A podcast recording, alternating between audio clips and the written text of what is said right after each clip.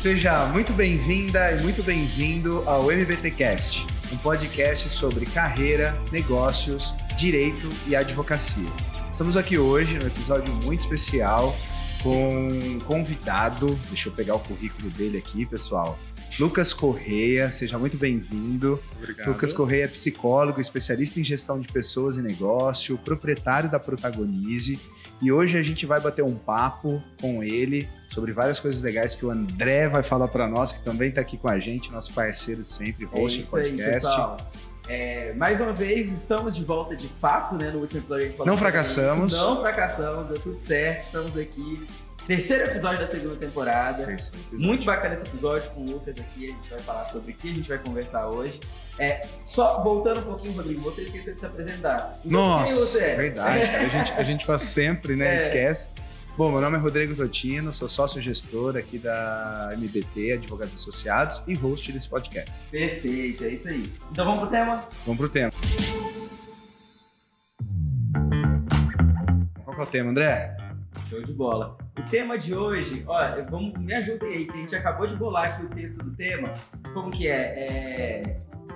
Lucas. Como atingir sua mais alto, alta performance. Isso aí, é porque a gente ficou numa confusão de como seria esse tema. Porque assim, o texto foi esse, né? Como atingir sua mais alta performance. Aí ficou aquela dúvida, né? Mas a gente não tá sendo redundante? Alta performance não já seria a mais alta delas e tudo mais e tal? E por que, que a gente trouxe esse tema dessa forma?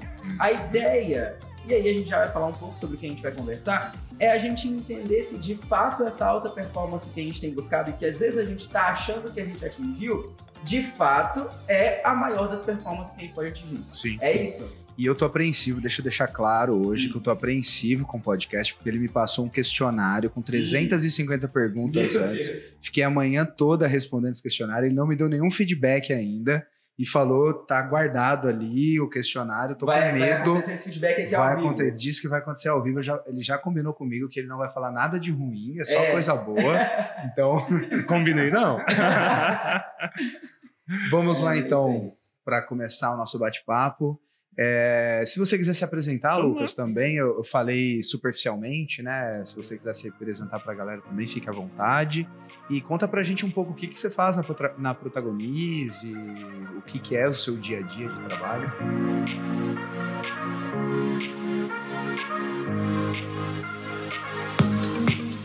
Legal. Prim- Primeiro que o, o tema, né, ele tem muito a ver com o nosso dia a dia de trabalho. Né? O nosso propósito de negócio é ajudar pessoas e empresas a alcançarem seu máximo potencial. E, e esse viés do máximo potencial, eu até acho legal quando a gente fala do mais alto, né? Porque o segundo ele é alto, Aham. mas o primeiro é mais alto do que o segundo. E o que diferencia um profissional mediano, medíocre, de um top, sabe? De um primeira High prateleira. performance. Uhum. E eu acho que é um tema que está super em alta, né? Quando a gente pega a geração anterior, nossos pais, nossos avós, ninguém se preocupava com isso, né? E hoje a gente está conseguindo extrair de fato, né? Peraí, se eu podia produzir 150, por que eu estou produzindo 70 e estou satisfeito com 70? Se eu podia gerar 10, 15, 20 empregos, por que eu estou satisfeito só com dois, três? Né? E aí, falando de empresas e negócios, empresas e pessoas, acho que é muito importante a gente vincular que CNPJ forte é feito por CPF forte. Sim. Não existe nada, nenhum CNPJ forte que é feito por um monte de CPF fraco. E por isso que a gente vai explorar muito a questão do CPF aqui hoje. Falando um pouco da minha trajetória, e fazia tempo que eu não ficava ansioso. Eu fiquei ansioso para hoje, né? Até Oi, é, compartilhar isso. Mas minha trajetória, eu vim, enfim, né, lá de baixo, né? A gente nunca tive muitas eh, possibilidades no início de carreira, né? E para mim um dos momentos mais marcantes da minha carreira, da minha desenvoltura profissional, foi quando eu estudava, né? Escolhi psicologia para a formação. E não foi eu que escolhi, na verdade, né? Porque desde muito pequeno, com 10 anos de idade, o pessoal gostava de ouvir conselhos meus. E aí depois começaram a falar: ah, faz psicologia, né? Você é psicólogo e tal. E aí fui e descobri a ciência de fato e descobri o que eu fazia antes não tinha nada a ver com psicologia, né? Porque Era pitaco. Era pitaco, né? Mas esse viés conselheiro sempre foi muito forte dentro da minha carreira. Legal. E quando eu fazia, psico... quando eu fazia psicologia, eu estudava em Cacoal, era bolsista e trabalhava na Quipão, uma relação danada que eu chegava duas horas da manhã de Cacoal e quatro horas da manhã eu entrava na Quipão. Né? Na Quipão? Na Quipão. Quipão é uma padaria. Padaria. Você fazia o que na Quipão? Eu era motorista. Você era motorista da Quipão? Teve uma época, inclusive, teve um dia, né, que eu tava no semáforo ali da Menezes Filho com a, com a BR e eu dormi, cara. Não sei por quanto tempo Claro que é até esperado fazer esse tipo de coisa, né? não sei por quanto tempo, mas aquele dia lá eu percebi, peraí, tem... Algo de errado não tá certo. Não tá bom, né? Uhum. E aí, um ano depois, eu fui para a Eucatur e ali eu tive a primeira ascensão profissional grande, né? Eu saí de assistente comercial, virei coordenador, tive mais acesso, né? Questão de, das consultorias, lá a gente Formação. teve consultoria da FDC. Uhum. E aí eu fui para Big Sal depois, que foi quando eu fiz o meu plano de carreira, super importante a gente falar disso hoje, né? Que eu estava como coordenador, estava bem financeiramente tranquilo, mas eu sabia que eu não era marqueteiro. Eu era coordenador de marketing, cuidava do marketing da Eucatur de Roraima, Rio Grande do Sul. Mas eu sabia que eu não era marqueteiro. E se eu saísse de lá, eu ia sair de um salário daqui para um salário daqui, porque o mercado ia me pagar o que o Eucatur me pagava. Uhum. E aí, quando eu fui para Big Sal, aí sim, eu consegui conciliar a teoria com a prática o que eu estava estudando na psicologia com o que eu vivenciava. Você ainda era estudante nessa época, quando você mudou? Eu estava me formando. Né? Estava no uhum. último semestre. Eucatur é uma empresa de transporte, Pixar é uma empresa de... Nutrição, animal. animal. É isso aí. A maior é da região norte. A maior da região norte? Sério? Super legal. legal. E aí, lá, cuidando de 200, mais de 200 colaboradores, aí eu fui encabeçar o projeto de gestão de pessoas estratégica, né? Lá a gente chamava de gente de gestão. Uhum. E a gente revolucionou muita coisa legal lá, né? Se a gente tiver a oportunidade de explorar depois, vai ser bem da hora. E esse ano eu saio da Big Sal. Desde o ano passado eu fazia consultorias pontuais.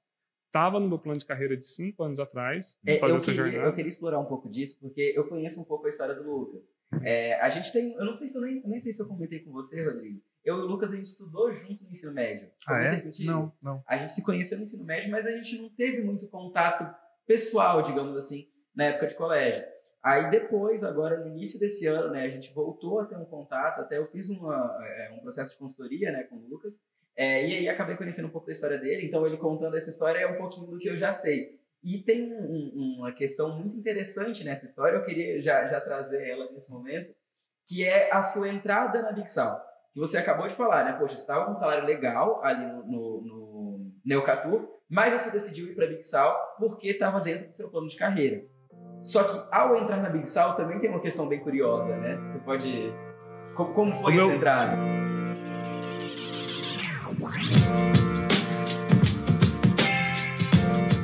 Meu primeiro dia, né? É. A Gisele, inclusive, né? Ela foi, que era minha chefe, ela foi me apresentar né, na empresa e tal, né? Ah, ele vai ajudar a gente a estruturar o projeto né, de RH estratégico aqui dentro. E eu me apresentando, eu fui com o CEO da empresa. Porque ele era baixinho, eu sempre alto, né? E aí, quando eu fui me apresentar, eu falei, ó, vou ficar aqui cinco anos, quando eu sair daqui, eu quero fazer consultoria dele. Não, você não vai dar certo. Porque quem entra aqui, entra aqui para fazer história, para ficar aqui para sempre. Não, não, eu vou ficar aqui cinco anos, vou fazer muito trabalho, a gente vai fazer muita coisa legal, mas eu vou sair, vou viver meu sonho de consultoria. E, e foi isso que aconteceu, né? Não foi os cinco anos, foi três. Ele saiu no outro ano, e mas é muito de ter a convicção, sabe? Uhum. De do que você quer, para onde você está indo. Eu não precisava ter falado para ele naquele momento, mas eu estava tão no ímpeto. Corajoso, né? É, no primeiro dia, no primeiro dia ele já. Isso é coisa de menino. Dentro né? do período é, de experiência. É a, é a, coisa boa do menino, né? Ser usado, né? Mas é coisa de menino. Mas a gente conseguiu fazer muita, muita coisa legal lá na Bitsal. E, enfim, aí com a protagonista eu estou realizando o sonho. Né? Eu falo que, até na época, quando eu comecei as consultorias, né, eu fazia as consultorias, eu trabalhava durante o dia e fazia as consultorias à noite. Uhum. Aí teve uma época que eu tinha quatro clientes, então quarta, quinta e sexta à noite, sábado o dia inteiro, eu estava em cliente. E eu brincava, inclusive com a, com a cliente que é contadora que ali era o meu momento de, de refresh, né, de descanso, porque eu era tão apaixonado por fazer aquilo, a consultoria, que durante o dia eu trabalhava e à noite eu descansava, por mais que eu estava lá com a consultoria trabalhando é, também. Né? Então é, foi uma jornada muito boa nessa transição. Que legal. É, e Lucas, no bate-papo de hoje, assim, quando a gente fala de alta performance, né? É, o que eu vejo muito no dia a dia da importância da gente colocar as pessoas nos locais certos, né, para cada tipo de função. Queria que você explorasse um pouco mais isso, sobre a importância de cada um entender da sua personalidade, cada um é, se autoavaliar e saber do que gosta, saber do seu perfil profissional. É, que, que, como que você entende que isso pode se encaixar num dia, da, num dia a dia da empresa, né? Para um líder conseguir é, otimizar ali o seu time e colocar as pessoas no, no, nos locais corretos. Tem dois pilares, Rodrigo, que eu gosto muito de explorar, inclusive com os clientes, né? O primeiro pilar é que a responsabilidade do negócio eu sempre puxo para cima. Então, se tem algo dando errado, é o líder, se tem algo dando, continua dando errado, é o dono, e a gente vai puxando isso sempre, sempre acima. Então, o primeiro ponto, quando a gente fala de alta performance dentro do negócio, é responsabilidade, inclusive do líder, que os CPFs ele alcance seu máximo potencial. Porque, por consequência óbvia, se o CPF ele alcançar seu máximo potencial, o CNPJ também alcança. Então, o primeiro pilar é esse, sempre é o líder. O segundo pilar é a autorresponsabilidade. Então, não tem essa. O meu chefe não me dá feedback, não tem essa. O, eu não tenho oportunidade aqui dentro.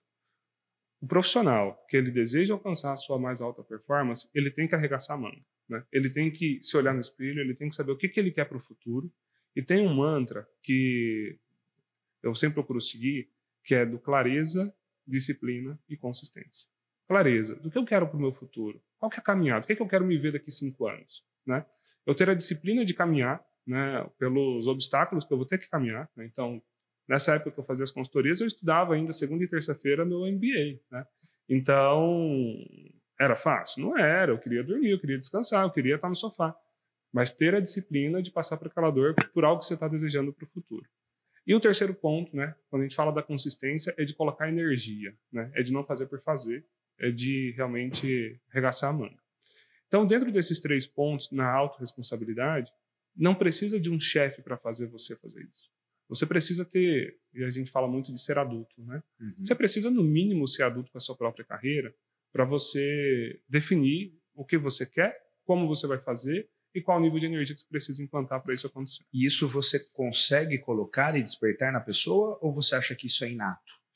Ah, muito pouca coisa é inato. Uhum. acho que assim, tudo, muita coisa é aprendido. Mas vamos lá. Uh, questão de ser inato. Quando a gente fala da, da ciência do comportamento, né, tem sim um viés biológico, tem sim as predisposições biológicas, mas não é determinante é só fator de influência. Uhum. Tem um meio também ali, né? Que... O meio ele é tão ou mais poderoso para a performance do que o aspecto biológico. Uhum. Isso aí. Mas falando especificamente da performance ainda, o, o, líder, quando a gente fala do meio, né, ele é o que mais influencia o nível de satisfação ou rejeição do colaborador junto com o trabalho. E até esse livro, né, trouxe de presente, é do Simon Sinek, Líderes Servem por Último. Obrigado. Livro muito bom quando a gente fala de liderança. Muito bom mesmo. Porque esse livro, um dos pilares dele é o seguinte: cara, antes de você sair se servindo né, lá na fila do restaurante, líder, olha primeiro para sua equipe. Né? E quando a gente fala de performance dentro dos negócios, algo muito importante é o líder que estimula, que orienta e que dá o caminho. Né? Uhum. E aí ele precisa estar tá ali tocando o tambor, né? para ritmar a equipe. E saber quem da equipe está bem, está caminhando, e quem da equipe tá, só está fazendo gol contra. O que está fazendo gol contra, o que, que você faz? Corrige ou. Esquece. Corrige, vê se ele apruma. Corrige, vê se apruma. Não aprumou? Aí, infelizmente, a pessoa tem que ir para o mercado, que às vezes ela vai desempenhar essa performance melhor em outro, lugar. Uhum. Né? Mas o e aí o líder ele precisa ter muito clareza, né? Quais são os sonhos, quais são os objetivos da equipe para ele conseguir despertar esse potencial da equipe atrelado ao sonho deles. Perfeito. Isso, isso é muito interessante. Isso aí é um ponto muito legal. Assim. É, você entender que tem como você direcionar a pessoa para uma alta performance, mas não tem como você inventar uma história para que a pessoa compre essa história.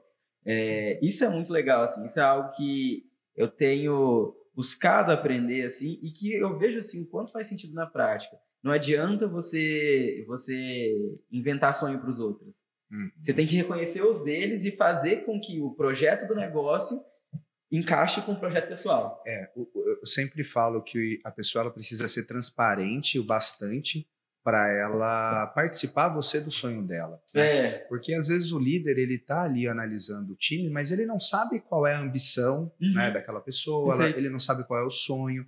Então assim, às vezes a pessoa ela já tá num lugar legal dentro da empresa, mas assim ela tá num bastidor, por exemplo. Aham. Mas o sonho dela é ser palco, é estar Sim. no palco. E não tem como o líder adivinhar que o sonho dela é estar no palco se ela não quiser chegar e falar: olha, o meu sonho é estar aqui, Uhum. né? E não ficar no bastidor.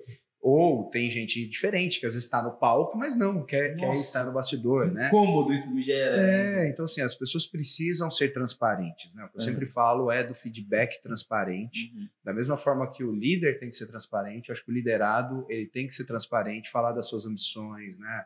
Falar é, das suas dores, falar dos seus sonhos, porque ninguém tem bola de cristal, né? Ninguém vai conseguir ir Mas- adivinhando isso. Deixa Mas- eu fazer uma pergunta dentro Ok. disso. Aham. O porquê que o liderado não seria transparente? É isso que eu ia falar. Então, se o líder não se abrir, né? Eu, eu acho que o liderado ele não é transparente se ele não sentir essa abertura para com o líder. E aí se tem ele sentir uma barreira ali, um muro, aí ele não, não, não, não é transparente. fantástico que tem uma, uma até um conceito inclusive desse mesmo autor, né, do Simon Sinek, que é o Hum. círculo de segurança, que ele vai falar o seguinte: o e aí tem um viés ancestral genético nosso que é quando a gente está na selva, né, quando a gente está em um ambiente hostil, por exemplo, as eleições ela está sendo totalmente pautada por isso, Uhum. que é tudo que está acontecendo externamente pode vir aqui e me destruir. Quando o líder ele não estabelece um círculo de segurança, esse liderado ele acha que qualquer cagado, qualquer erro, qualquer coisa que ele falar fora da linha, fora da expectativa do líder, pode ser determinante para a sua não ascensão profissional, para a sua demissão, etc. Então, isso pode gerar algum tipo de manipulação. Mas falando especificamente de, de transparência nessa via de mão dupla, o líder ele precisa se conectar junto com o liderado, não pelo, pela óbvia pergunta: qual é o seu sonho? O que, que você quer? O que, que você quer? Porque às vezes nem ele sabe o que ele quer, né? Cara, geralmente Muito não abstrato, sabe. né? A pergunta, né? É isso que é difícil. E, e eu, eu falo por mim, sabe? Eu fui feliz que, há cinco anos atrás, eu fui lá desenhar meu plano de carreira, mas nos primeiros treinamentos que eu participava, há sete anos atrás, mais ou menos, eu lembrar, ela, assim, é muito nítido na minha cabeça, quando as pessoas iam lá fazer a roda da, Da vida. da vida, Das E- áreas e e tal, isso, né? como que tá a sua roda da vida e tal, e depois pedia para você pensar, o que, que você quer ser daqui cinco anos? Eu nunca respondi. Até o dia que eu fiz meu plano de carreira. Mas até naquele momento, eu não conseguia. Eu não conseguia me ver daqui cinco anos. Então, se o meu chefe virasse para mim e falasse, Lucas, qual é o seu sonho daqui cinco anos? Sei lá. Eu não sei Uhum. sabe? E qual é a forma de eu hoje, quanto líder, eu buscar extrair isso do meu time, né? Peraí, qual, o que você está fazendo hoje? O que, você gosta? O que, que você não gosta? O que que você, dentro da nossa pasta de trabalho, o que, que você gostaria de estar fazendo? Dentro de outros ambientes, o que que te dá mais né, afeição? O que que te dá mais desejo, mais satisfação de trabalho? Você se imagina fazendo. E aí, a partir daí, a gente vai construindo, sabe? Esse futuro. Sim. E aí é um risco que o líder tem dele ficar apenas nessas perguntas utópicas, Uhum. Superficiais. superficiais. E aí ele acaba terceirizando a responsabilidade, falando, ah, é minha equipe. É porque ele vai ter respostas superficiais, essas respostas não vão trazer o resultado que elas deveriam trazer, e aí o negócio não vai andar para frente. É isso aí. Basicamente isso. Então, o papel do líder no fim seria não só descobrir é, o que a pessoa quer, mas ajudar a pessoa a desenvolver o que ela quer para o futuro, né? Seria tipo isso. Pavimentar esse caminho, né? Trazer essa consciência para a pessoa, né? Uhum. Às vezes a pessoa não está com essa consciência, aí você traria Uhum. essa consciência e, e provocaria a pessoa a, a, a, a pensar nisso, né? A Uhum. pensar na sua carreira e tudo mais. E o líder, ele é mais ou menos o treinador de futebol, né? O que, que você espera do treinador de futebol? Que ele saiba mais que o jogador. Não que ele jogue mais que o jogador, Hum. mas que ele saiba mais que o jogador. Que ele fale, "Jo- jogador, você não precisa sair do ataque para vir na defesa, defender, porque quando você ir lá no ataque novo, você não vai ter fôlego, cara. Fica só lá na sua zona de ataque. Defende até no meio campo. Depois você precisa ter fôlego, carrega as energias para quando a bola chegar em você, você fazer o gol. Espera-se que o líder saiba disso e que ele instrua a sua equipe para ela ter fôlego para onde quando precisar do fôlego. Uhum. Acho que é um ponto fundamental aí dessa conversa. Sim, com certeza. E aí, André, tem alguma pergunta para o Vamos nosso lá. É, o o, o tema do podcast, né, essa questão da mais alta performance. Então, é, você tinha mencionado três pontos lá no início, que é a clareza do futuro. Quais são os três pontos mesmo? Clareza, disciplina e consistência. Clareza, disciplina e consistência. Cara, vamos pegar a clareza. A clareza é o que a gente tá falando agora. Na real, a gente tá falando sobre ter clareza. Né? Pra onde você quer ir? É, é, é, colaborador, né, no caso. Ou até o próprio líder, porque o líder, em algum aspecto, ele também é colaborador de, de, de algo, né? Ou de alguém, ou de algum CNPJ, enfim. Então, assim, independente de em que escala do negócio né, a pessoa esteja, primeiro ponto é saber para onde ela está indo, né? É, isso aí já é um ponto realmente complicado. Porque, assim, beleza, a gente está falando aqui num aspecto de liderança, porque querendo ou não, assim, acaba que nós três, em algum aspecto, é, é exercemos esse papel de liderança. Mas tem gente que não exerce. E às vezes essa pessoa que não exerce, ela não vai ter dentro ali da vida dela profissional um líder que vai ajudá-la a ter essa clareza.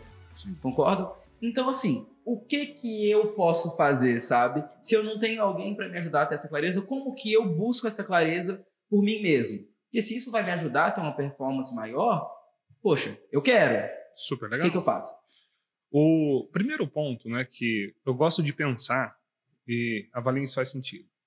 O, qual que é a diferença quando a gente fala de máximo potencial de pessoas e empresas? Para mim é muito pequeno.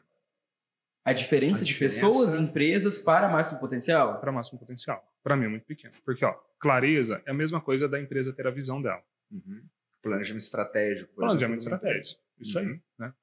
E aí, quando você me pergunta, ah, como que eu posso ter clareza do meu futuro? Uhum. Totalmente conectado com a visão de uma empresa. Uhum. Visão de uma empresa, daqui cinco anos eu quero ser referência no meu segmento em tal Numa região. empresa, normalmente, quando você desenvolve planejamento estratégico, um dos pontos é a visão. É a visão. É. E a visão é o que, que eu quero fazer? O que que- qual, qual é o objetivo que a gente vai você atingir quer estar em determinado período de tempo. Exatamente. Então, isso seria a clareza também no, no- no âmbito pessoal. Isso aí. Ok. E aí, como que você define a visão dentro do, do negócio? Não é.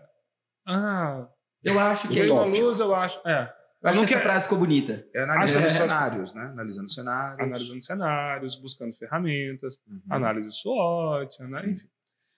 O, então, dentro disso, acho que para carreira, sabe, Uhum. individual, a pessoa tem que pegar a mesma jornada, sabe? Uhum. Ok, primeiro ponto, se conhecer. Vamos fazer análise do cenário atual? Onde que eu tô? Eu tô como assistente administrativo, auxiliar administrativo, tô em tal empresa, tô gostando, não tô gostando, me identifico, não me identifico. Uhum. Ok, primeiro ponto. Estou aqui, agora, Uhum. e qual é o sentimento que eu tenho com isso daqui? Para mim, tem uma simila- similaridade muito grande, empresas e pessoas, e dentro dessa similaridade, o, um dos pilares para a empresa definir a clareza dela é definir a visão dela. A visão. Perfeito. Dentro dessa visão, como que a gente define a visão de uma empresa? Análise SWOT, análise situacional, É, mercado. você não vai pegar aleatoriamente do nada, né? Uma frase bonita e colocar. Às vezes acontece isso.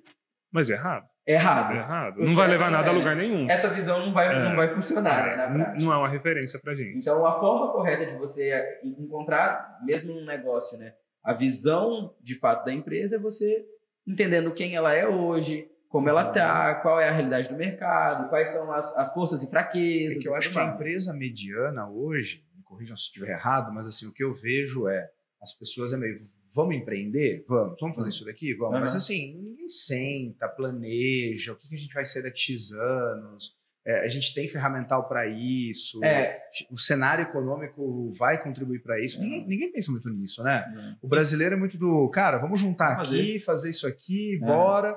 E é por isso, às vezes, que muitos negócios não dão certo, né? E eu diria, desculpa, não- não- a gente não está sendo muito educado com o nosso convidado, né? A gente tá falando mais que o convidado é normal, né? É, padrão. Mas eu diria que, assim, se nas empresas isso é um problema, Imagina no CPF. imagina no CPF. Exatamente. É isso aí. Dentro, vamos fechar só a questão da empresa, é por isso que não tem tantas empresas que atingem seu máximo potencial. Uhum. Se perdem no caminho. Né? Uhum. Tem um dado do Sebrae que está bastante alarmante, que muito mais do que as metade, a metade das empresas fecham nos primeiros meses de vida, gente. Uhum. Isso é bizarro. Uhum. Mas falando do, do CPF, CPF. né, especificamente, o, é o cara que recebe a proposta de emprego de 100 reais a mais, abandona tudo e vai para o próximo emprego. Sim. Né? Sim. A gente vê isso demais. Demais, demais. Ô, louco. E aí fica. No, bar, no, no, navio, né, no barco ali dele, bate a onda, ele vai para um lado, bate a onda, ele vai para o outro, ele não tem o um mínimo de disciplina para ele seguir o que faz sentido É para ele. aquela frase de se você não sabe para onde você está indo, qualquer caminho serve. É né? isso aí. É bem isso. É mesmo. bem isso daí. É, a Alice falou, mandou muito bem, né? É. E, e a pessoa não percebe, né, Lucas, assim, que ela ficar trocando de, de trabalho por 100 reais, por 200 reais, na verdade, no currículo dela, ela demonstra uma instabilidade gigantesca, né?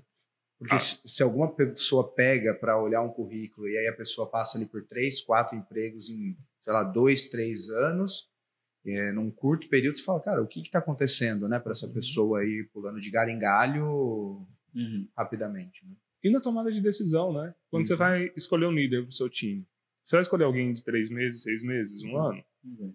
Você vai escolher alguém com mais tempo, né? Que tem Então, cultura, né, do, da sua empresa. o fit cultural, isso aí, né? E mas falando da clareza de novo, o percebo que assim, né? Primeiro passo definir visão. Nas empresas a gente usa um monte de ferramenta para a gente entender isso, analisa cenário atual e projeta futuro. Para mim, para as pessoas é a mesma coisa, né? Então, olhar agora aqui, tô em tal- qual função que é a minha? Assistente, auxiliar, analista, gerente, enfim. Estou satisfeito, não estou satisfeito. O meu dia a dia de trabalho me dá vontade de vir ou não? É Uhum. satisfatório ou não é satisfatório? Então começa com algo assim bem Básico. do sentimento mesmo, do, do- É, do que dá no coração ali, digamos assim. é, o- é o status quo, né? Ok. É o meu momento agora, como que tá. Uhum. Ok, definir Quase isso. uma anamnese, né? É, claro. Mas assim, muito simples. Uhum. Muito simples. Não precisa Tô burocratizar gostando? nada. Tô feliz? Não É tô? Mais ou menos? E se eu tô feliz? O que, que eu posso fazer para mim estar mais feliz daqui seis meses, um ano, dois anos? Né? Se eu não tô feliz, o que, que eu posso começar a fazer para mim passar a Mudar, ser né? feliz? Mudar essa realidade. Isso. Ok, primeiro passo esse. Segundo passo, a gente acredita muito que as pessoas têm seu lugar certo. Assim, é um, é um princípio um fundamental. Todo mundo tem um lugar certo. Tem? Tem. É. Tem. E, e aí tem uma base bíblica para isso e tem uma base comportamental para isso. Eu vou explorar primeiro a comportamental, mas depois a pode ir na até, Bíblia. né? Se É. É, tem mesmo. É, É, dá é. pra gente explorar isso. Uhum. Mas vamos falar primeiro sobre a base comportamental. Ok. Inclusive, a gente utiliza isso né, nas nossas tomadas de decisão para contratação, que o comportamento humano, aí vem os estudos de comportamento, inclusive lá de Aristóteles, né, enfim, passou por vários, né, Os estoicos, né? que ele divide o comportamento humano em quatro.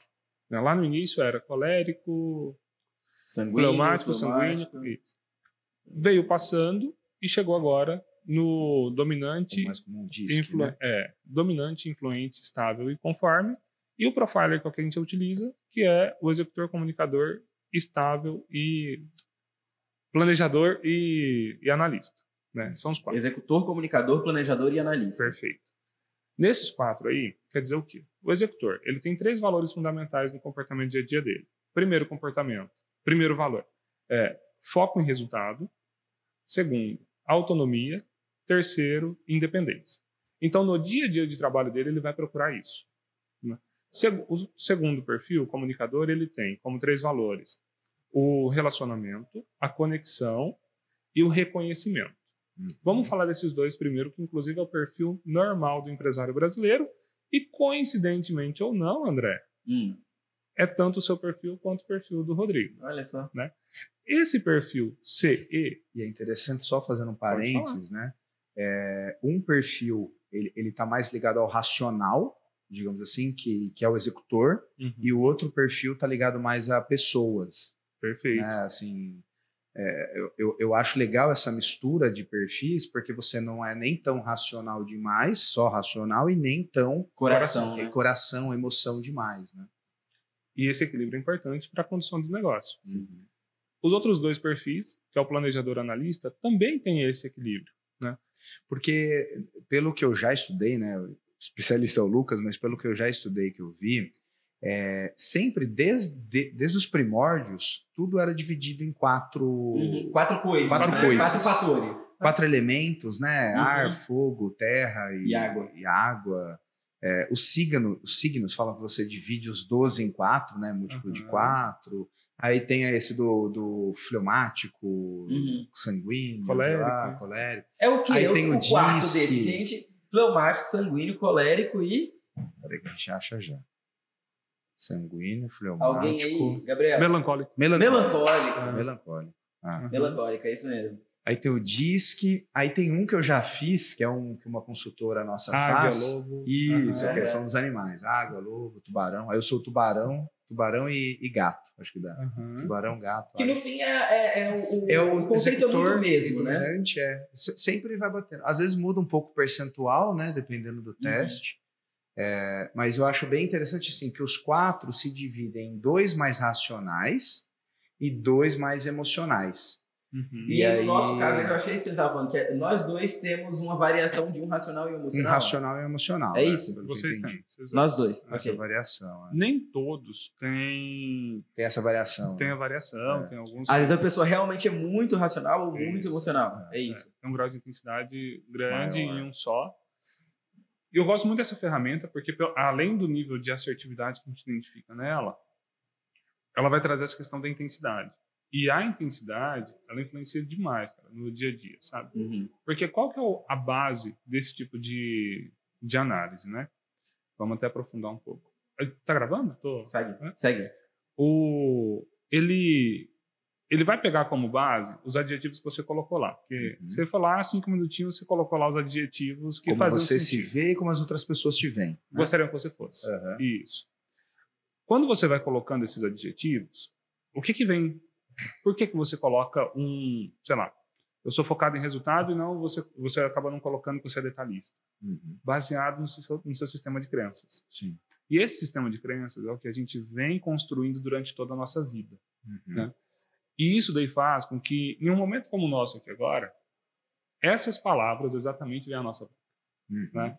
Ah, faz com que o nosso processo de pensamento, né, crença central, gera uma crença intermediária que gera um pensamento automático, é esse pensamento que vai gerar o nosso comportamento, faz com que nós sejamos como nós somos. Né? Então, o nosso alvo de intervenção, quando a gente fala inclusive de performance, é sempre a crença. Seja a crença de boa performance ou seja a crença de limitante. Né? Falando dos outros dois Perfis. perfis, o planejador ele gosta da questão da harmonia, da estabilidade, evita o máximo de conflitos, é bastante disciplinado. E o que que isso vai afetar na prática? No momento de decisão que ele vai ter que agradar uns e prejudicar outros, ele vai protelar o máximo paralisa. possível. Paralisa para tomar decisão. É isso aí. Uhum. O, e o último é o analista. Né? O analista, ele é o da assertividade, ele é o Uhum. profundo. Né? Então, ele demora mais para fazer, mas geralmente ele faz muito bem. Ele é o mais técnico, Mais metódico, mais geralmente. metódico, inclusive. E, e ele tem né, como três valores dele, que é questão do detalhismo, da assertividade, né? e também ele gosta de uma certa autonomia e independência. Uhum. Quando junta o perfil executor e o perfil analista, tem o perfil que você está falando mais racional. Uhum. É muito voltado para processos. Quando junta um perfil comunicador e um perfil planejador, é um perfil mais diplomata. É um perfil que ele vai tentar fazer com que todo mundo saia feliz daquela situação. Vamos falar do mercado de trabalho. Tem espaço para um perfil mais diplomata? Sim, Sim, Tem. com certeza. Para um perfil mais de processo? sim. Tem. Mas não são os mesmos espaços. Não são os mesmos espaços. Perfeito. E o que, que a gente vê muito? Numa posição diplomata, está uma pessoa de processos. Uhum. Cara, naturalmente, o processo mental dela é para dar pancada. O perfil EA é um perfil de processos. É preto no branco. Tá escrito isso? Não tá escrito isso, meu irmão? Tchau, então nem vamos discutir. Sim. E o outro lá, que é o comunicador, que tá querendo tanto um aconchego, Dialogar. dialogar, Ah, ele não vai encontrar assim. não é bem Não assim. é, Não é muito Não tá no escrito, mas assim. Vamos- vamos ver direitinho isso aqui. isso aí, isso aí. Ai, ai. Então aí a gente procura encontrar né, os espaços certos para as pessoas certas. Legal.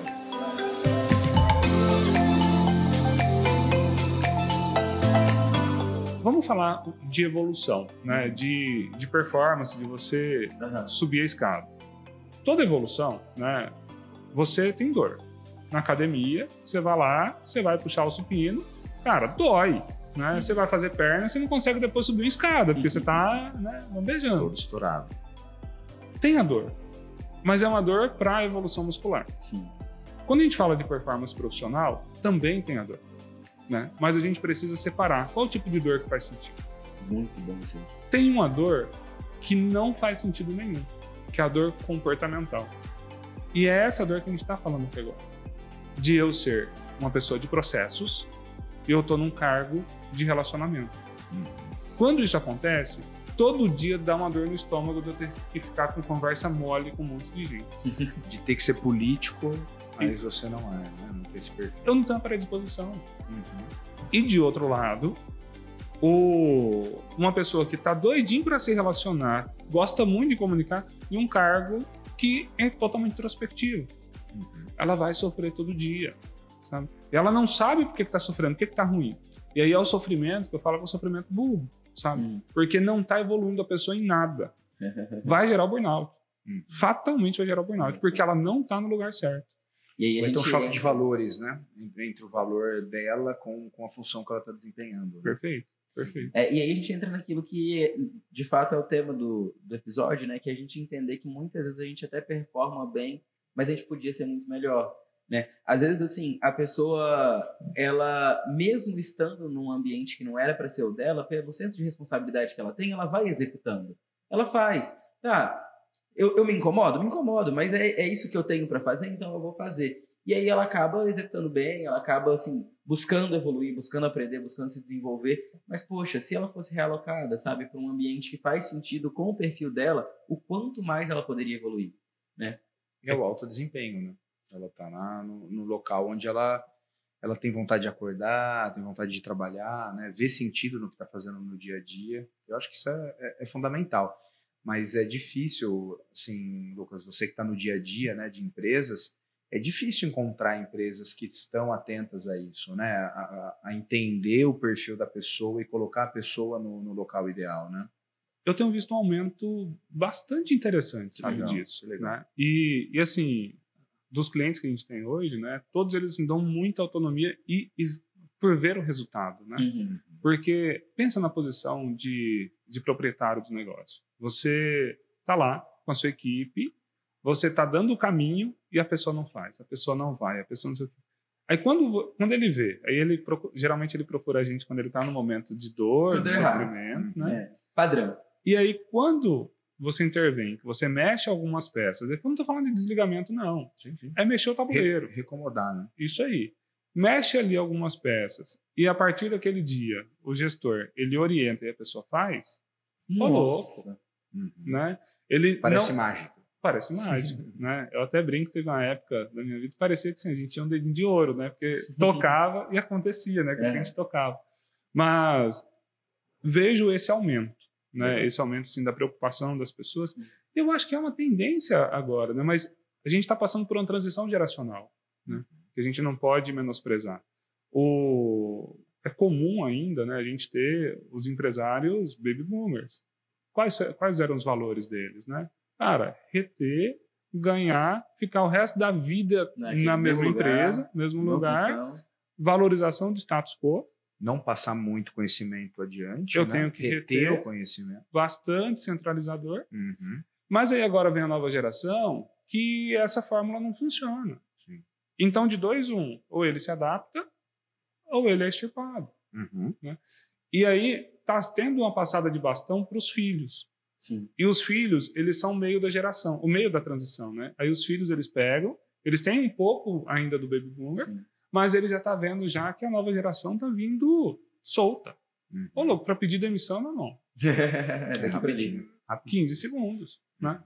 E aí, quando vem, né, nesse meio campo, aí tem uma busca muito grande hoje por essas ferramentas, por novas formas de fazer o negócio dar certo. Legal. Então, eu acho que tem um, um mercado bom nisso, né? tem, muito além do mercado, tem essa preocupação, né, hoje, muito maior com as pessoas, é pauta primeira de negócio e é aquilo que eu falei no início do- da nossa conversa, né? Não existe CNPJ forte com CPF Sim, fraco. Lucas, como que você vê, é, cara, essa situação de propósito, né? A gente está falando um pouquinho de perfil, né? De você entender os perfis e tudo mais, mas hoje eu vejo um, um- o- o- meio que na moda, né? As pessoas se indagando, ah, qual que é o meu propósito? Eu estou feliz com o que eu faço, não estou feliz, qual é o propósito daquilo que eu estou fazendo? Como que você vê um pouquinho disso? Por que eu vim ao mundo, né? É, porque eu vim ao mundo, e aí, assim, o que eu faço no trabalho tem que fazer sentido, né? Eu tenho que fazer o que eu gosto, né? Uhum. E, e aí, essas perguntas, assim, às vezes as pessoas ficam se questionando demais sobre isso. Como que você vê essa situação? Acho que tem vários, várias coisas para a gente olhar nisso daí. Vou começar pela última. Eu tenho que fazer o que eu gosto. Ok, acho que isso é válido, mas a gente também já falou disso. A gente parte do pressuposto que a partir dos 18 anos todo mundo é adulto. Uhum. Sendo adulto, no final do mês você precisa lá ter o dinheirinho para comprar o arroz e feijão. Então, vai ter um momento da sua vida que não tem jeito. Você vai ter que dormir duas da manhã e acordar quatro da manhã. Cara, eu não, eu não vou falar que eu não era feliz, mas assim, era zoado, sabe? Eu não acordava. É difícil, né? é, Dormir duas horas por dia. Não é divertido, não é divertido. Mas assim, você precisa fazer o corre, vamos lá. Uhum. Então, Mas é um senso de responsabilidade que o adulto tem que ter. que o adulto tem que ter, que você É. tinha e falou, vamos ter que fazer isso Vamos lá. durante o período. Isso aí. E aí, o sofrimento ele tem que ter prazo de validade. Uhum. O meu prazo de validade lá foi um ano. Uhum. né? E aí eu dei o meu próximo passo.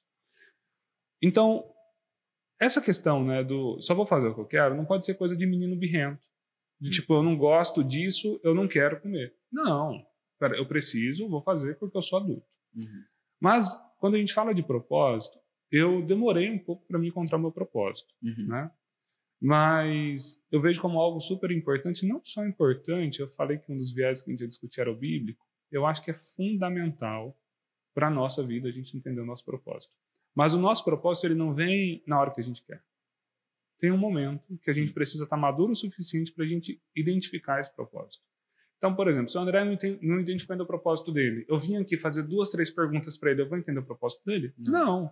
Talvez ele vai entender o propósito dele daqui cinco anos. E tá tudo bem. Agora, Então, assim, você acredita de fato que existe um propósito? Tipo, tem um porquê do André existir, tem um porquê do Lucas existir. o André, o, falando de um viés bíblico Bíblico. primeiro, eu acredito que sim, Uhum. né? Mas eu acho que a gente tem um lugar nosso para tudo, Uhum. sabe? Então, olhando por esse lado, que a gente tem o nosso lado para tudo, vai ter coisas que eu vou fazer que eu vou impactar muito na vida das pessoas. E aqui eu não estou falando de multidões, talvez é só do meu colega do lado. Uhum. Vou impactar muito a vida do colega do lado, mas eu tenho que estar no meu lugar certo. Uhum. Então, o meu propósito maior, eu tenho que identificar ele para me conseguir, inclusive, passar pelas dores muito bem, Uhum. sabe? E falando do porquê que eu vejo esse viés bíblico, né, do propósito. Vocês lembram da parábola do talento? Sim. O que vocês lembram dela? Ah, que, que o que recebeu menos ficou paralisado, né? o que recebeu Uhum. menos talento ficou paralisado, não investiu, enterrou o seu talento e depois foi punido né? quando, quando, Perfeito. quando voltou. É uma ótima parábola, né? Uhum, o sim. talento, para quem conhece, era lá o- Dinheiro. dinheiro da época, É, né? eram os metais, né? Dinheiro. É. E para um servo foi dado um, para outro foi dado dois, para outro foi dado cinco talentos. Uhum. O de cinco multiplicou para dez, o de dois multiplicou para quatro e o de um enterrou esse talento. Segurou. Isso aí. E aí, quando o senhor volta, né, o chefe dele volta, vê, peraí, como assim você enterrou? Né? Uhum. Agradeceu os dois, ele, ah, chefe, eu sei que você é um chefe muito impiedoso, né? Você é um chefe que Uhum. pune, então eu não queria perder. Uhum. Aí ele vai lá e fala, servo covarde, né? Não, não Tira quero. o seu e dá para quem conseguiu multiplicar mais. Né? Consigo multiplicar mais. O de cinco. O- dentro disso, né, eu acho que traz uma responsabilidade muito grande para nós, quando servos, que é a gente. Como que a gente consegue multiplicar talento? Primeiro, identificando qual que é o nosso. Eu não consigo multiplicar algo que eu não vejo. Eu não consigo multiplicar algo que eu não sei o que é. Então, antes de mais nada, a gente precisa olhar. Eu tenho dois reais, eu preciso multiplicar para quatro. Eu Seria tenho assim, tal qual, virtude. qual é o que talento que multiplicar. está na minha mão? Seria tipo isso, né? Em relação a habilidades, a enfim. O que que eu tenho? O que Isso que aí. está na minha mão? É isso aí. O que eu que tenho seria agora. o quem eu sou. o quem eu sou. E o que me faz bem. Porque eu não vou conseguir multiplicar passando a vida inteira na dor. Uhum. E aí entra um pouco dessa questão do propósito. Né? Porque, inclusive, a dor, a gente precisa saber que vai ter dor lá na musculação, mas qual que é o meu propósito na musculação? Criar músculo mais forte. Criar músculo mais forte, aumentar a resistência, aumentar a massa muscular. E isso faz com que eu aguente ir todo dia Ah. para academia, passar Uhum. aquela dor que, assim, não É parece boa. que... Tem, gente, tem gente que gosta, eu gosto. Né?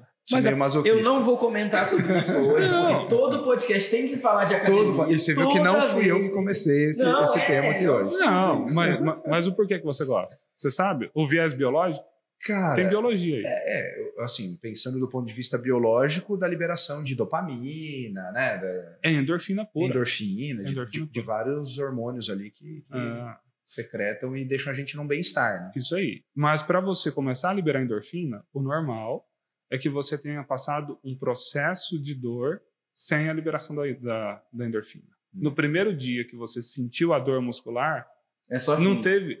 Geralmente não tem endorfina. Você precisa É. estar numa dor muscular muito grande, e aí tem um outro viés biológico forte, que é lá dos nossos ancestrais.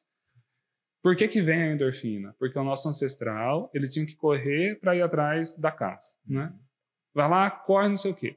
Tá sentindo dor na perna. O que que o nosso corpo ele é muito inteligente. O que, que Uhum. ele fazia? Peraí, toma aqui uma descarga de endorfina para você sentir prazer, para a semana que vem, quando você precisar buscar a caça de novo, você ir. Consegui.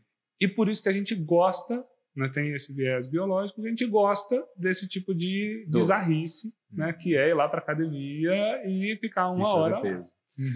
Então é da endorfina e o nosso corpo ele é regido, né, e falando de performance ainda, por cinco hormônios fundamentais: endorfina, dopamina, serotonina, cortisol e faltou Insulina, um. deve ser? Não, Uhum. é a ocitocina. Ocitocina. Esses cinco hormônios que, gente, que regem o nosso, nosso organismo, eles são liberados em situações de trabalho, inclusive. Então, voltando para a questão de propósito e multiplicação de talentos, eu preciso entender em quais momentos que os meus hormônios estão regendo o meu comportamento, estão gerando prazer ou sofrimento, para me conseguir multiplicar os meus talentos e alcançar meu máximo potencial Legal. sabe? Vamos falar do cortisol rapidinho. Cortisol é o hormônio do estresse e da ansiedade. Quando que ele é ativado? No momento de tomada de decisão, no momento de embate, no momento de dúvida. Tem gente que é viciado no cortisol. Ele gera vício e dependência, né? Que quando vê uma briga lá na esquina, ele tem que sair correndo lá na briga para ele também dar umas porradas e tomar umas porradas porque é o cortisol. Olha só. Ah, Vocês devem conhecer pessoas que adoram a briga, que adoram a confusão, Uhum. sabe? E essas pessoas geralmente têm esse viés de cortisol. E aí, de novo, vem o autoconhecimento. Eu preciso saber quais são os meus limites para eu não ficar refém dos meus hormônios. Uhum. Uhum. E peraí, é inteligente eu ah, participar de toda briga? Não. tem briga que faz sentido, tem briga que não. Uhum. E é o cortisol ali que está fazendo você querer situações de estresse e ansiedade para ele se alimentar e ele lá dar uma descarga de prazer e satisfação para você. Um outro, que é o citocina, que é, um, que é o hormônio da, das relações humanas, né? é um hormônio que faz com que nós nos sintamos tão bem na presença de outros, é um hormônio muito legal para a liderança. Né? A liderança ela precisa se, ser regida muito por esse hormônio, mas tem limite. E qual que é o limite? Tem um momento que eu preciso ir lá e dar um 220 no meu time. Uhum. Eu preciso ir lá e, e chamar a atenção de alguém. E aí, nesse limite, eu preciso de novo lembrar: eu não posso ser refém da ocitocina. Porque a ocitocina vai querer o quê? Que eu esteja de bem com todo mundo toda hora. E na liderança, você não consegue fazer isso sempre. É, eu, eu vi isso aí. Você sabe que Muito, aí. muito ocitocina, né? Uhum. E o outro é a dopamina. Né? A dopamina, ela. Acho é que a é o- motivação, né? Aquilo que te, ela é te do. joga pra frente. Todos eles te jogam para frente, mas é em situações Pra diferentes. algum fre- alguma frente, Alguma né? Alguma frente. Mas a dopamina é o principal de resultado. né? Uhum. Então, eu até oriento na questão de gestão do tempo e produtividade uma coisa muito boba, que é você ter um planner, todo dia você vai lá e coloca as suas atividades. No Uhum. final do dia, o que você fez, Check. você vai lá e check, check, Uhum. check, check, check. Você não percebe isso. Mas o seu cérebro está tendo uma descarga pequenininha de dopamina A cada check. a cada check. E isso vai te dando prazer. E esse prazer a longo prazo faz com que fique fácil você controlar o seu tempo e a sua Isso- Isso é uma produtividade. dica fenomenal, assim. Presta atenção nisso. A gente já deve ter dado alguma dica parecida com essa, sabe? Falando sobre alguma coisa no podcast. Mas com essa explicação, Hum. parece que, que faz muito Explicação mais científica, É, né? exatamente. Você fala, nossa, por que, que a gente não faz planner todo dia? Né? Por que É a não? disciplina, É a né? disciplina. Vai se perdendo, né? É. A gente faz um dia, É. depois já, já deixa de canto. O perfil de vocês dois é difícil com isso, tá? É, com, com planner, com planner, com né? rotina É. e tudo mais. Eu né? sempre tento, faço, paro, volto, paro, volto. Faz uma semana, depois volta, tá? É isso aí. Mas é disciplina, disciplina, disciplina.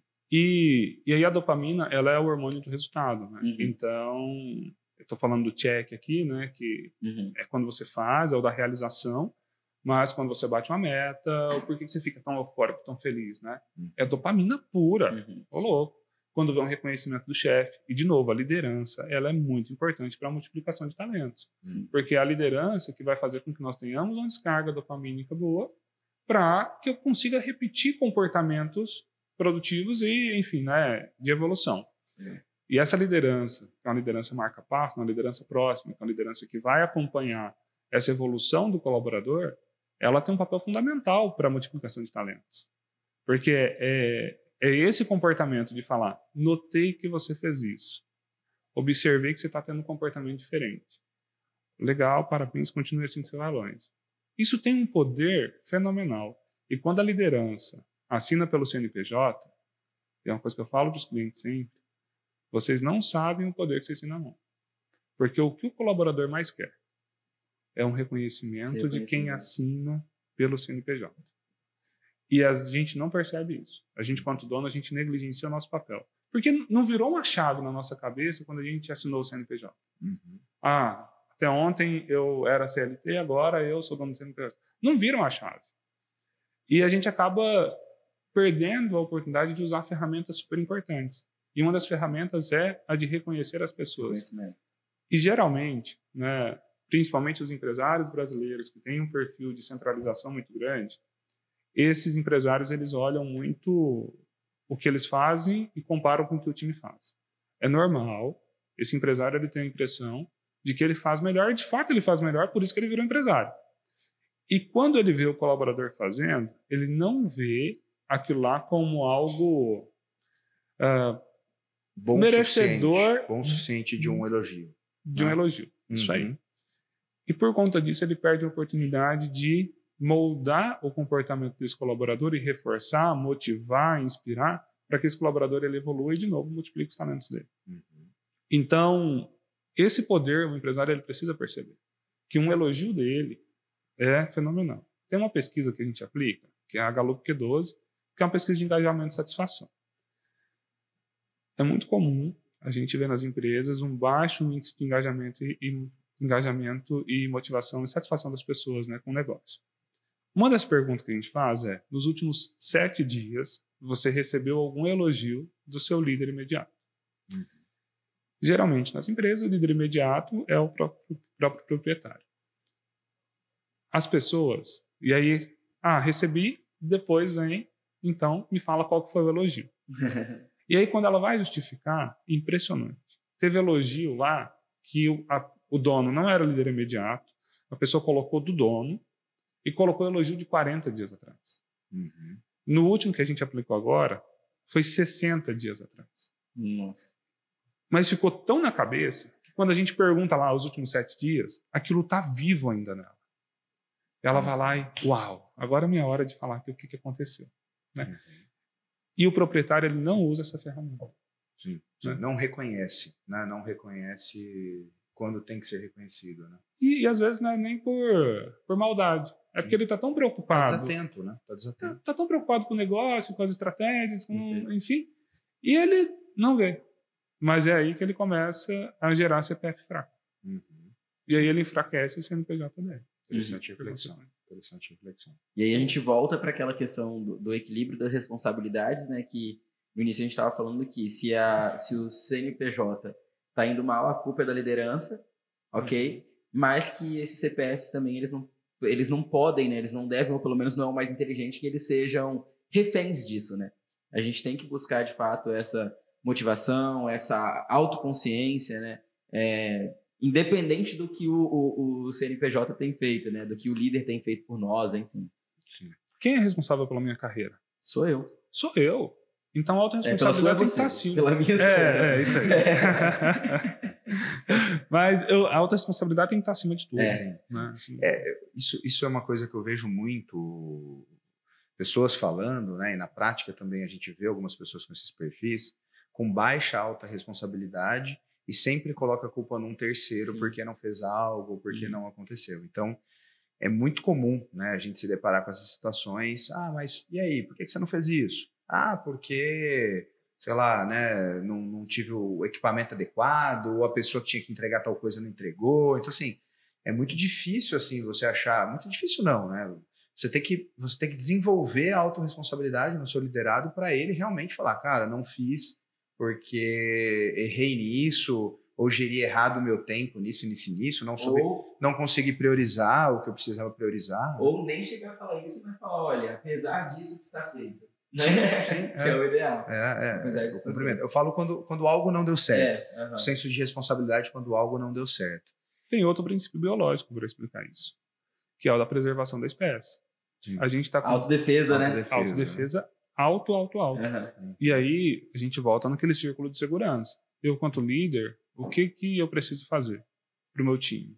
Eu não posso fazer com que o meu time ele pense que qualquer erro dele vai fazer a com que eu qualquer demita momento ele. eu tô lascado. Né? É isso aí. Então, eu preciso estabelecer uma dinâmica de trabalho que ele venha para mim e fale, cara, errei, pisei na bola, e o que, que a gente vai fazer com isso? Uhum. E eu tenho que estar ali junto com ele para a gente consertar Sim. e ajustar a É rota. isso aí. Tem uma máxima que eu trago sempre pro meu time, que é, quando precisar mentir, falar a verdade. Mas preciso mentir, fala a verdade. Preciso mentir para o cliente porque vai pegar mal pra caramba e a gente vai perder o contrato. Fala a verdade. Fala a verdade, né? E isso daí vale para tudo, sabe? E aí é, vamos falar de ambiente familiar, tudo mais, é importante a gente ter esse valor, importante, mas dentro do, da própria dinâmica profissional, cara, como que é nobre isso?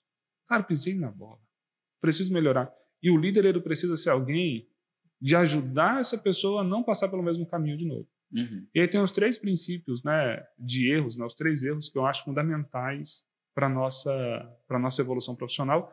E sem isso, não, para mim não tem evolução profissional, Hum. sabe? Que é o errar rápido, errar barato e aprender com ele.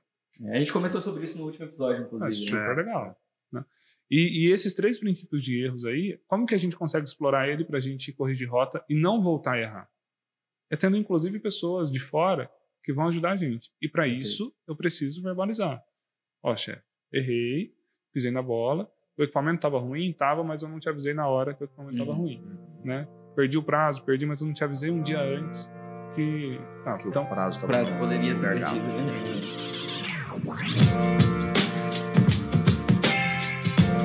E aí vem as conversas, né, os feedbacks do líder. O líder ele precisa sim desenvolver essa autorresponsabilidade do time, porque muitas das vezes isso não acontece mesmo. E como que o líder ele consegue ajudar a desenvolver essa autorresponsabilidade? O princípio fundamental é feedback one on one. Que que é? Qual a diferença dos dois, né? Feedback é pautado em acontecimentos, em casos que Eventos. vieram a acontecer e que precisam de correção de rotas. Os one-on-one são é uma outra ferramenta, mas é de conversas individuais que visam o futuro. Quando o líder ele consegue misturar essas duas técnicas, né, de forma muito rica, para ele olhar para o colaborador e falar: ó, sua performance que agora está sendo assim, mas falando de futuro, eu quero que você esteja assim. O qual que é a dinâmica saudável que eu quero que a gente tenha a partir de agora? Quando tiver qualquer episódio que você sempre puxa para você primeiro. E depois leve para os fatores externos. Sim. Porque é a única forma de você alcançar, inclusive, seu máximo potencial. Uhum. É a única forma que eu tenho para me te ajudar. E o mais importante, eu também vejo, Lucas, é que o feedback ele não seja tão subjetivo. Ah, Que você É, que é o que você estava É, falando. que é quando- Com fatos reais, né? Fatos e com dados, fatos né? reais. Quando, quando for colocar isso, quando acontecer tal situação, preciso que você faça isso, Uhum. é, tem que ser pautado em situações reais, porque senão não tem alinhamento de comunicação, né? O líder está achando que está comunicando uma coisa, o liderado não está entendendo nada do que está acontecendo e, e você precisa exemplificar, né? E trazer situações práticas ali para o liderado entender. Né? E um bom feedback sempre termina com próximos passos, né? Sim. O que vamos fazer a partir de A agora? partir de agora. E Perfeito. aí cabe ao líder a disciplina de cumprir os combinados. Uhum. Então, semana que vem tem uma atividade para a gente fazer junto. O líder, faça chuva, faça sol, ele precisa estar ali para Uhum. fazer. Até para ele construir esse caminho né, de evolução junto Uhum. com o liderado. E, e falando de líder e liderado, e falando também de passagem bíblica, né, tem a parábola do semeador.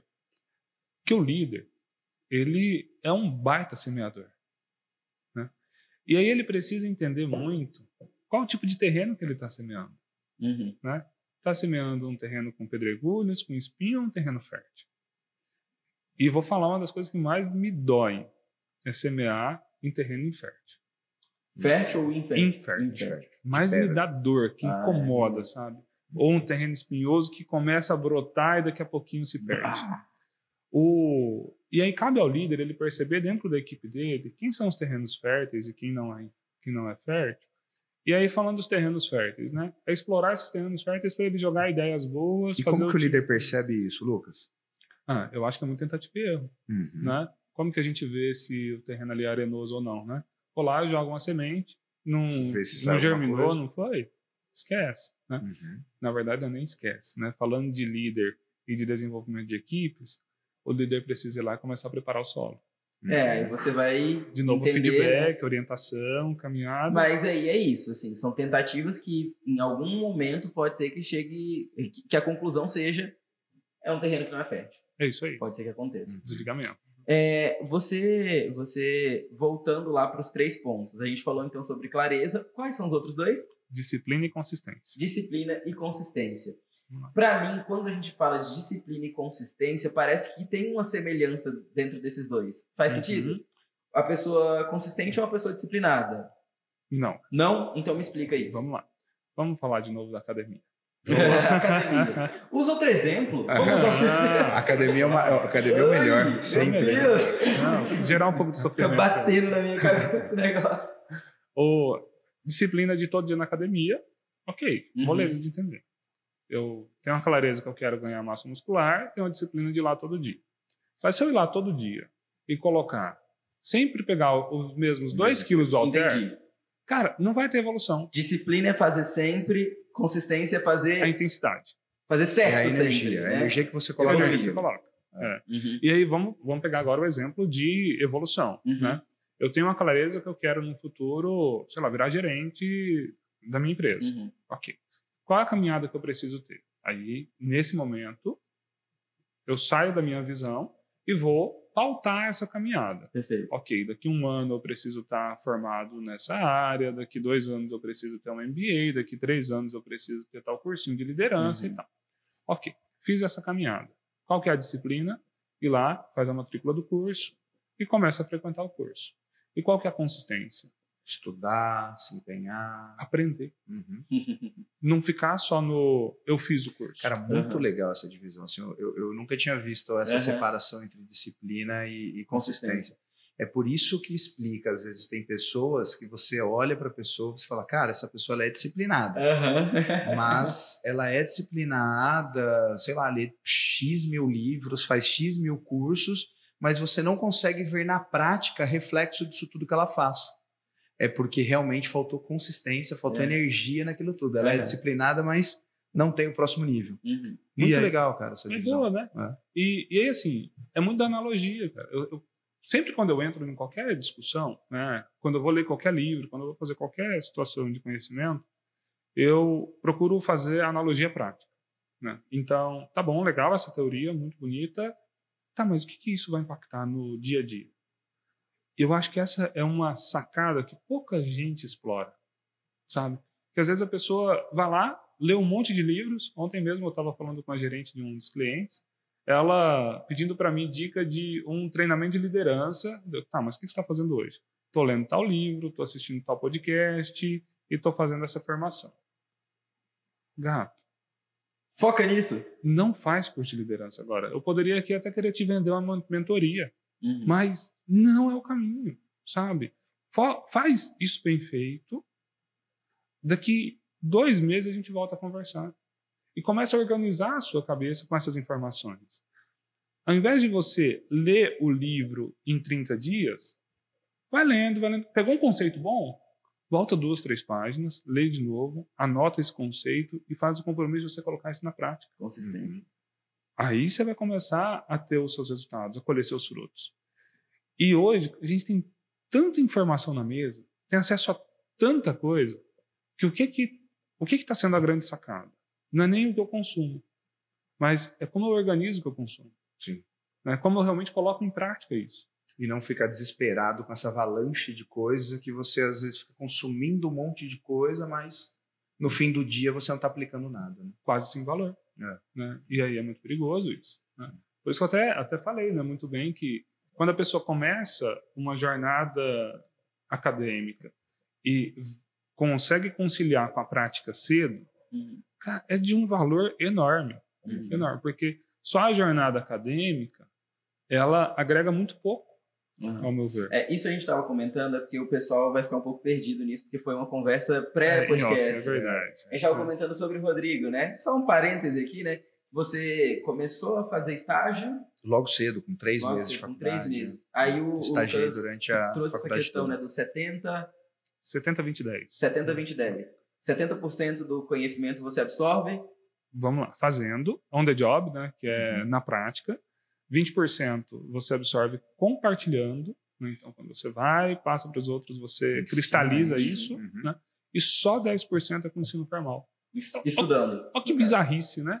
Só 10% é estudando E às vezes a gente fica nesses 10% a vida toda, né? É, a vida toda. 90% do tempo, né? E, e o- e o que, que é 10%? Né? É mais ou menos em uma hora, você aproveitou só seis minutos.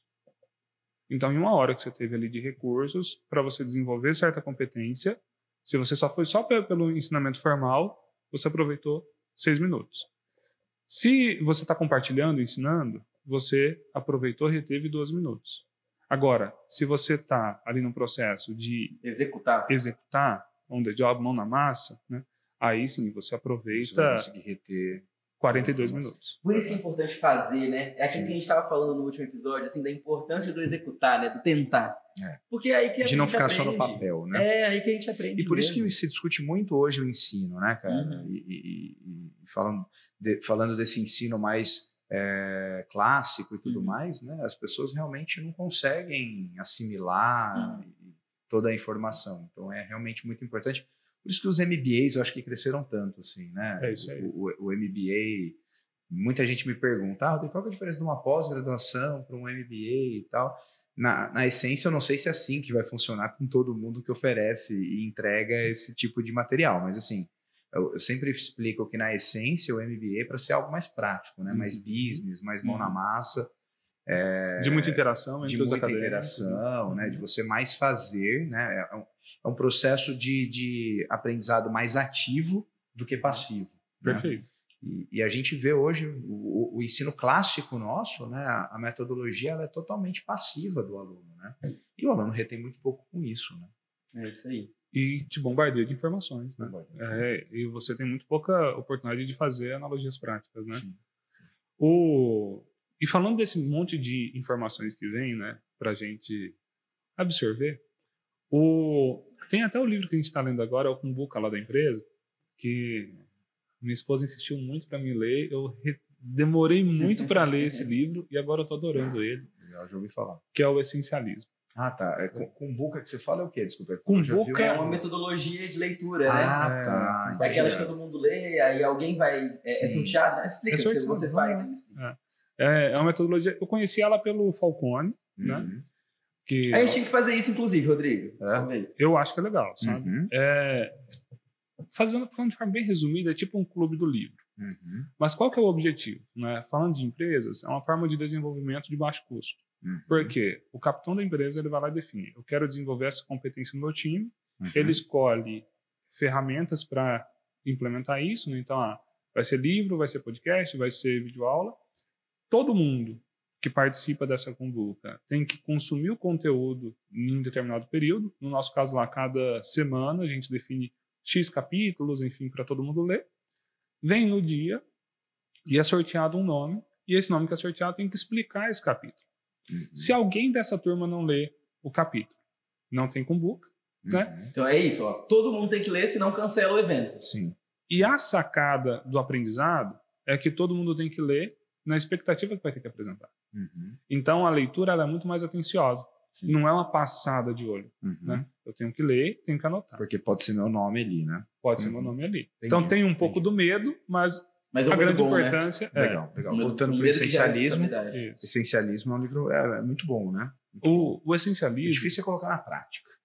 Então, é, o- Aprender a falar não e tudo mais é, É, difícil. Né? é, e é o poder da disciplina, né? Ele tem um conceito importante que ele traz, que é eu tenho que aprender a abrir mão das coisas boas em busca das coisas excepcionais. Uhum. Isso assim, Abrir Olha o mão poder. do bom pelo excepcional. olha o poder que isso tem. É. né?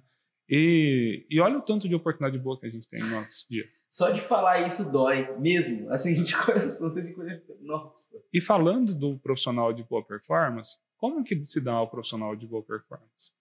Ele começa a fazer e fazer bem feito. As pessoas começam a ver, nossa, tem algo diferente nele. Nossa, que legal. Nossa, que bacana. E começam a pedir para ele. O chefe vai e começa a passar, delegar mais coisa para ele. Mas ele passa a ter que fazer tanta coisa e chega no momento que aquela qualidade que ele tinha, que era referência, desculpa, que era referência, Uhum. se perde. E ele definha no caminho. Uhum. Então é um cuidado, falando de essencialismo, que as pessoas precisam ter muito, que é gerenciar ou não. Uhum. E, de novo, né, a questão da alta performance, ela passa muito pela autorresponsabilidade.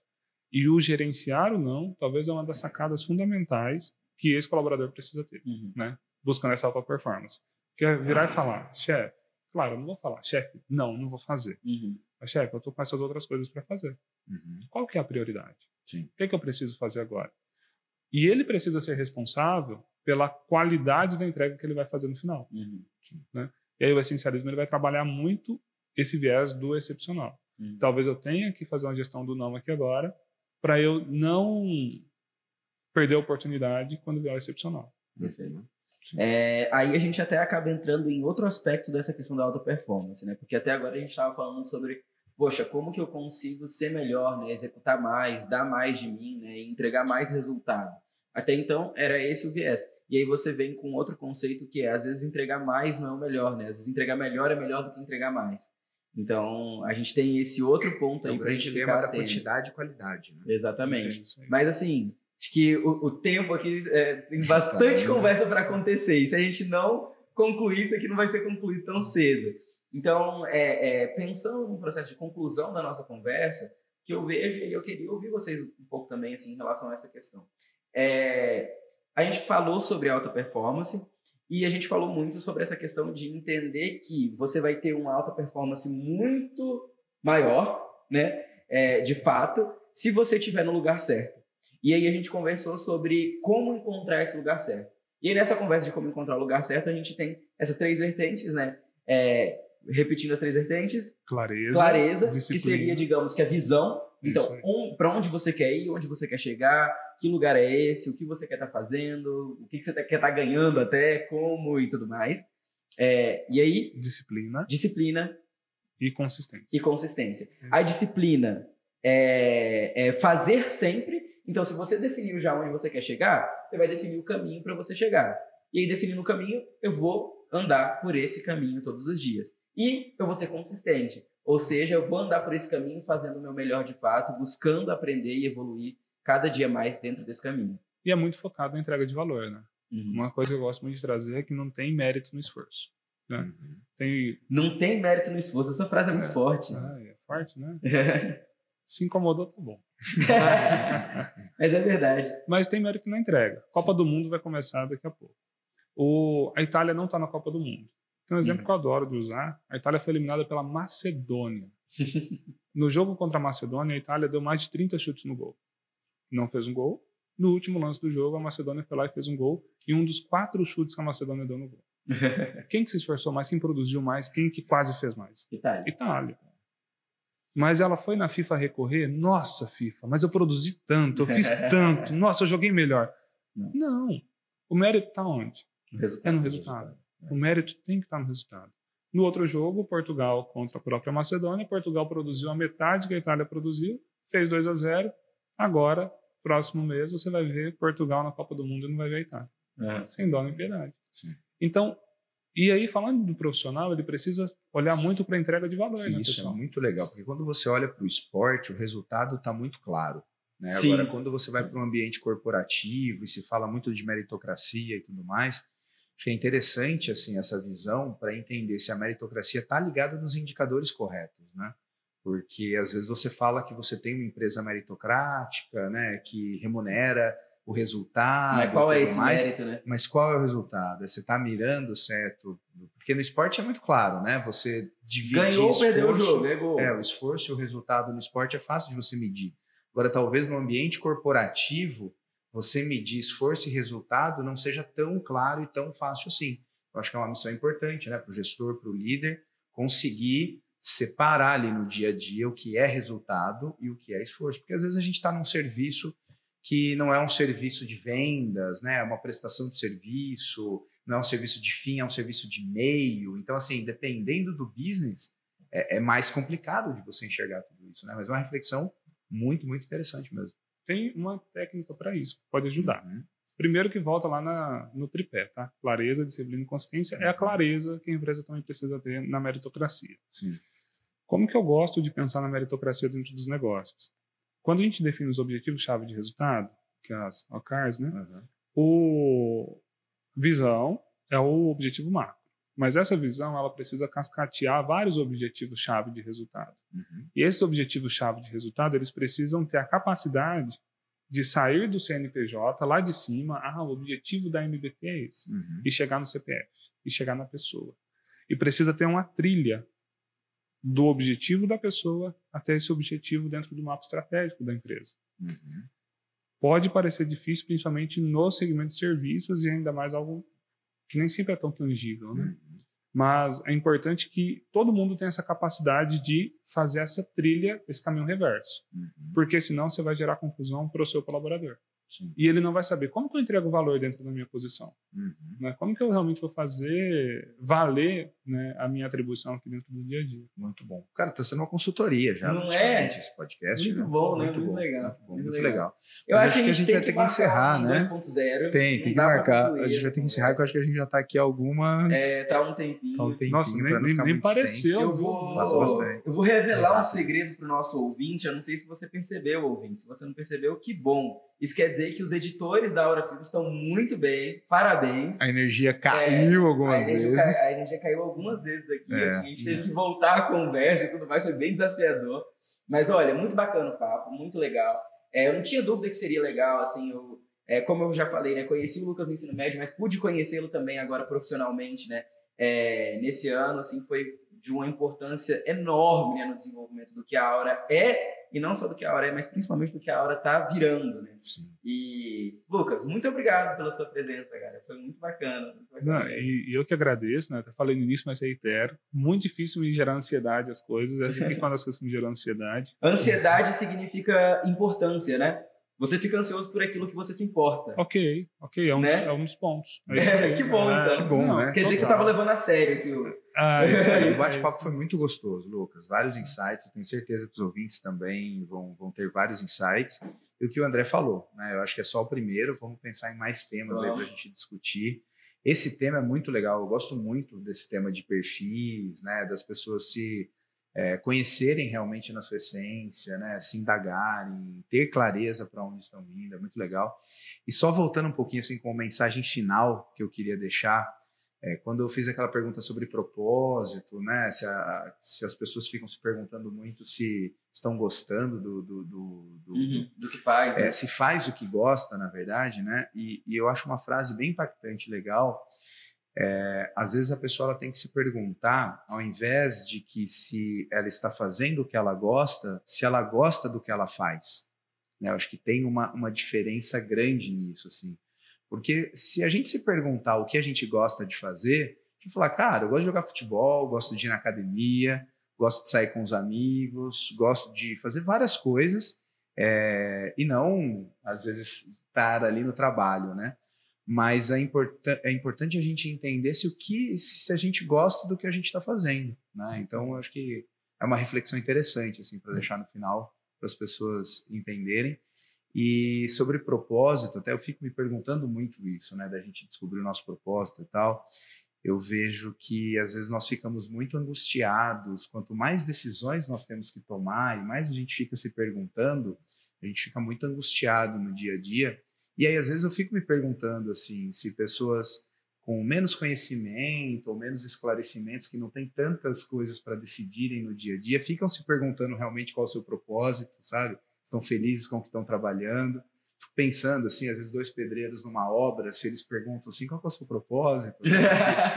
ou, ou, será que a gente está fazendo um lar para alguém morar? Ou não, se o cara realmente está tá vivendo fazendo, ali, né? só está fazendo. Uhum e para ter o dinheiro dele no final do mês, é. para assistir o jogo de futebol Isso no final de semana. Eu que assim, igual o Lucas falou, às vezes o propósito ele vai ser algo que você vai demorar mais para encontrar. Para a pessoa não se paralisar por causa disso. Isso. E né? aí o que eu vejo é que às vezes assim, propósito, uma hora ele chega, como o Lucas falou. É importante a gente entender como encontrá-lo, mas não ficar tão agoniado com isso. Não bitolado. Agora assim, por quê? Acho que já é uma boa. Por que você faz? Acho que a gente pode ser menos romantizado, né? romantizado né? Romântico. Né? O pedreiro, né? Super legal, mas qual é o propósito daquela atividade dele? Cara, ele vai gerar um ambiente uhum. familiar ali, né? Uma casa que vai ser um ambiente é, de vida. Mas de ele não fica se questionando, não, é, né? Para é. construir muitas das vezes, né? Mas olha só, né? O vai gerar muito mais nobreza pro dia a dia dele se ele conseguir perceber essa entrega ah, que ele vai fazer. sacada, né? É isso aí. eu estava lendo esses dias até muito interessante. Ah, a gente falou, estava encerrando é, e a gente volta, né? Mas rapidinho. Para concluir. É, uma pesquisa, cara, interessante nos Estados Unidos com faxineiras de um hotel, né? Que, que limpa o quarto e tal, arruma o quarto, camareiras. E separaram em dois grupos. Um grupo é, foi passado um vídeo da importância para a saúde do trabalho que ela fazia. Uhum. E aí mostrando né, que o que ela faz melhora o ritmo cardíaco, melhora tal função cerebral, uhum. melhora isso, assim, e dando uhum. consciência a ela dessa situação. Do propósito. Do, é, e, e, outro grupo não, não tinha conhecimento. No final da pesquisa, as, as faxineiras do primeiro grupo perderam peso, olha que loucura, só de ter a consciência perderam um peso é, e, e, iam trabalhar mais motivados e tudo mais, vendo sentido no, no que faziam, vendo Olha, sentido mais legal. do que o trabalho. Né? Achei super interessante essa pesquisa. Eu acho que a gente pode concluir nesse sentido aí que, independente da pessoa se perguntar ou não, quando ela sabe, quando ela percebe, ela colhe frutos melhores. É. Perfeito. Perfeito. Importante. E falando para a CNPJ, quando o seu colaborador sabe do propósito do seu negócio, o engajamento dele é outro a possibilidade dele entregar valor é muito maior. Né? Porque eu também parto do pressuposto que o colaborador ele não está indo ali só para te sacanear, não. Sabe? Não, ele está indo ali para ele fazer o trabalho dele, fazer bem feito. É que às vezes ele não sabe nem o que, que ele deve fazer. Uhum. E aí é uma falha do CNPJ de, de comunicação. Vamos fechar então? Vamos fechar? Vamos. Quer que dê alguma conclusão, Lucas? Pessoal, assim, eu reitero né, o prazer de estar aqui. Acho muito importante. O prazer é né? é todo nosso. É, acho muito importante esses temas. Acho que a gente precisa dar mais luz para esse tipo de coisa. Vejo muitas, muitas pessoas, infelizmente, no nível de sofrimento profissional grande. E eu tenho uma clareza que o trabalho ele não precisa ser dor. Ele não precisa ser dolorido, ele não precisa machucar. E ele é uma fonte de libertação. É uma fonte de libertação financeira, é uma fonte de libertação da, da exclusão, né? Porque é uhum. ali que geralmente as pessoas fazem o que faz de melhor, né? uhum. né? E eu acredito que a gente precisa dar uma virada de chave, né? Não ver o trabalho só como algo ruim. Como vilão, né? Como vilão, sabe? Né? Nossa, o trabalho que está fazendo eu sair da cama. Não, uhum. né? Você está saindo da cama para você interagir socialmente. O trabalho tá se desenvolver como pessoa. Né?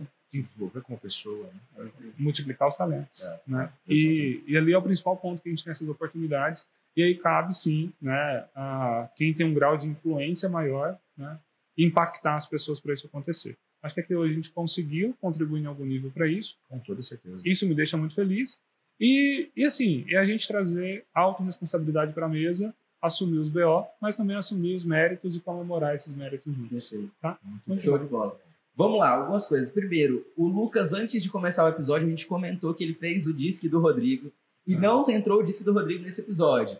Então a gente pode aí, galera, se vocês quiserem. Ele não abriu a pasta, ainda é, bem. É, não abriu a pasta. Se vocês quiserem saber como é que foi esse disco, qualquer coisa a gente faz um episódio bônus. Pode ser. Só com o disco do Rodrigo. Só com o disco. Qualquer coisa pode é trazer o meu também. O meu já tá feito. É verdade. Traz o, é verdade. nosso. Traz o nosso aí pra vocês Se vocês quiserem, deixa nos comentários mais uma tarefinha para você ouvinte. Se você não percebeu que caiu energia, também deixa um parabéns pro Gabriel e pro Isaac nos comentários para eles se sentirem valorizados, porque isso é importante. É importantíssimo. É isso aí. É, é, honra ao mérito. Honra, mas gerar dopamina, né? Vai E gerar a dopamina. dopamina. Vamos colocar dopamina na equipe. Muito Muito bom. E pra gente concluir, arroba, Rodrigo, Redes sociais, né? Redes sociais. Arroba Rodrigo Totino no Instagram. pessoal. Pessoal, né? Escritório. Do escritório arroba MBT Advogados. Perfeito, Lucas. Arroba lucas.gestão E, e, arroba, arroba protagonize.gestão.